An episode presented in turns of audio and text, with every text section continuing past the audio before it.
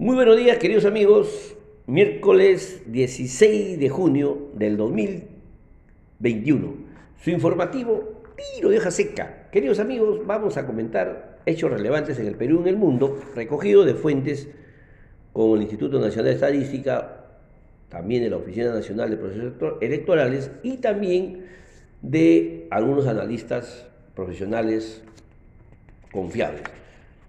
Bueno, en relación al panorama internacional puedo comentarles que en Chile eh, han dispuesto que los hombres adultos menores de 45 años que, eh, han que, habían, que han recibido la primera dosis de vacuna contra el COVID-19 de AstraZeneca reciban una segunda dosis de vacuna Pfizer eh, por el caso que han detectado que un hombre de 31 años le ha dado trombosis que fue inoculado inicialmente con la vacuna de AstraZeneca. Por otro lado, en Estados Unidos eh, eh, ha llegado un acuerdo con la Unión Europea para establecer una tregua respecto a la disputa comercial por los subsidios ilegales a los fabricantes aeronáuticos, tanto Boeing y Airbus por un periodo de cinco años. Esta decisión implica que ambas partes tendrán que suprimir los aranceles impuestos mutuamente durante ese periodo. ¿no? Y en el panorama nacional, eh, de acuerdo al 100% de las actas contabilizadas por la Oficina Nacional de Procesos Electorales, informó que el candidato presidencial de Perú Libre, Pedro Castillo, ha obtenido votos válidos por 8.835.579, alrededor de 44.000 votos, baje la candidata de Fuerza Popular, quien obtuvo 8.791.521. Eh, también el Jurado Nacional de Elecciones revisó ocho expedientes de apelación de actas observadas, cinco de Fuerza Popular y tres de Perú Libre, declarando todas infundadas, ¿no?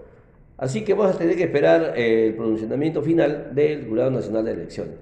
Y de acuerdo al Instituto Nacional de Estadística, un dato sobre la producción nacional que se incrementó en 58.3% en abril respecto al mismo mes en el, del año 2020, pero eh, comparado al año 2019 todavía registra una caída de 3.5%.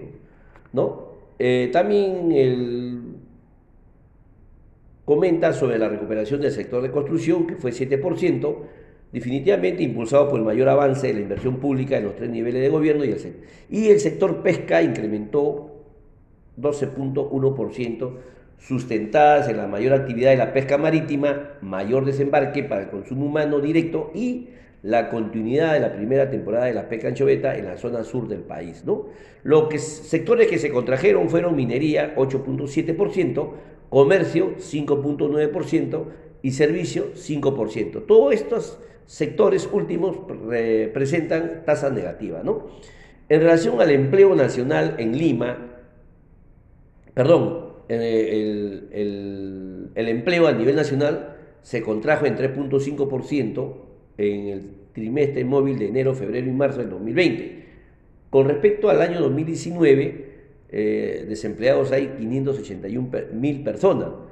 En Lima Metropolitana se contrajo en 9.4% y el subempleo se incrementó en 26.7%, mientras que la población adecuadamente empleada se redujo 29.6%.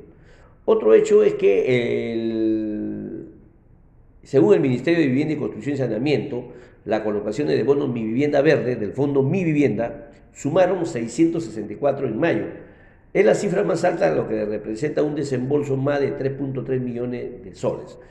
El presidente de la República informó que está, están, están dejando un borrador de presupuesto público para el año 2022 para que este sea revisado y analizado por el gobierno entrante, siempre en virtud al artículo 78 de la Constitución, que eh, definitivamente el 30 de agosto vence el plazo para que el gobierno envíe, eh, gobierno de turno envíe el proyecto de ley del presupuesto al Congreso, ¿no? Otro lado, eh, por otro lado, Minsa informó que, su, que se encuentran eh, su población médica se encuentran inoculados al 95% y que es probable que no lleguen al 100% porque hay personal médico que optó por no aplicarse la vacuna por decisión propia. Finalmente, el tipo de cambio cerró en 3.88 por dólar, Por su parte, el Banco Central de Reserva intervino en el mercado cambiario ofertando 90 millones de dólares mediante venta en mesa de negociación. Bien, queridos amigos, eso es todo por hoy. Eh, y el ausentismo electoral, definitivamente, estamos hablando que en, en, a nivel nacional Loreto presenta 38.10 y el Puno presenta 17.9% en ausentismo a nivel nacional. En porcentajes medias, a nivel nacional, está en 25.43%. En, en relación a Lima, Miraflores presenta ausentismo 27.10% y eh, La Molina, la más baja, 21.5%. En líneas generales, en ausentismo en Lima metropolitana es 20.10%. ¿no? En comparación a la primera vuelta fue 30.0% de ausentismo y la segunda, como la repito, fue 25.4%. Todas estas fuentes están en oficina de procesos electorales eh, sobre la diferencia entre ausentismo en la primera y segunda vuelta, también las cifras al 100% de actas contabilizadas. Bien, queridos amigos, eso es todo por hoy. Vámonos al tema importante, por cierto, sobre los recibos por honorario, en qué caso no se aplica la retención. Vamos a analizar que hay un primer supuesto que eh, no se aplica la retención. Cuando los recibos por honorario no superan 1.500 nuevos soles, no deben efectuarse la retención. Eso está tipificado en el artículo 2 del numeral 2.2 de la resolución de la superintendencia número 013 raya 2007, donde eh, explica que no deberán efectuarse retenciones del impuesto a la renta cuando los recibos por honorarios que paguen o acrediten sean de un importe que no excedan el monto de 1.509 soles. Otro caso, otro supuesto es cuando, eh, o mejor dicho, otra suspensión de renta de cuarta categoría es cuando eh, la persona proyecta que sus ingresos anuales no superan 38.500. En esos casos pide la suspensión de renta de cuarta categoría a través del portal de SUNAT.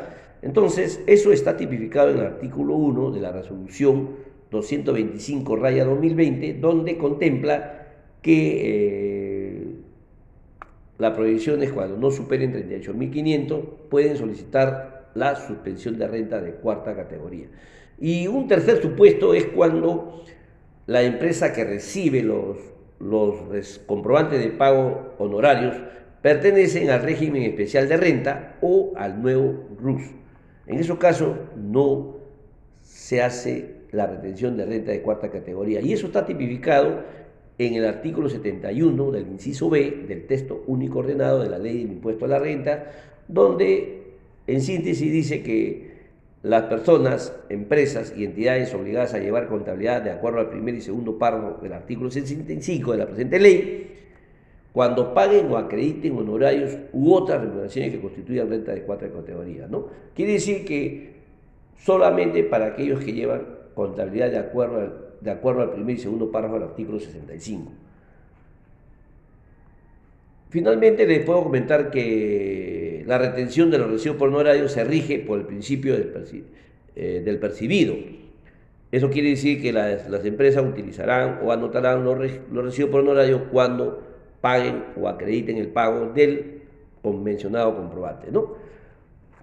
Finalmente quiero comentarle que la Administración Tributaria a través de su informe número 049, raya 2021, señala lo siguiente.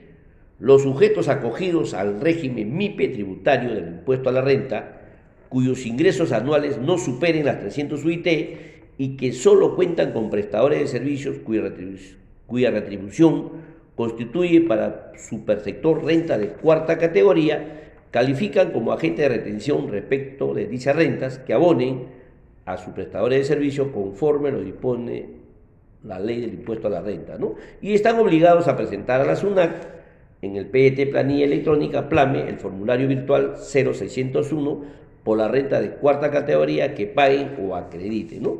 Todo eso lo podemos eh, revisar en el artículo 71 y 74 de la ley del impuesto a la renta, donde también finalmente la SUNAC enfatiza que enfatizó que tanto que en tanto ni la ley del, régimen MIPE tributario ni su reglamento contemplan norma alguna que regule la retención del impuesto a la renta o la calidad de agente de retención, resulta aplicable la disposición de la normativa general del impuesto a la renta. Bien, queridos amigos, estamos informados ya que a partir de la fecha aquellos empresas acogidos al MIPE tributarios que no superen a 300 UIT van a tener que presentar el PET, planilla electrónica PLAME, donde anoten los comprobantes de pago recibo por honorario, ¿no? Bien, queridos amigos, ese es todo por hoy. No sin antes compartir la frase del día que dice lo siguiente.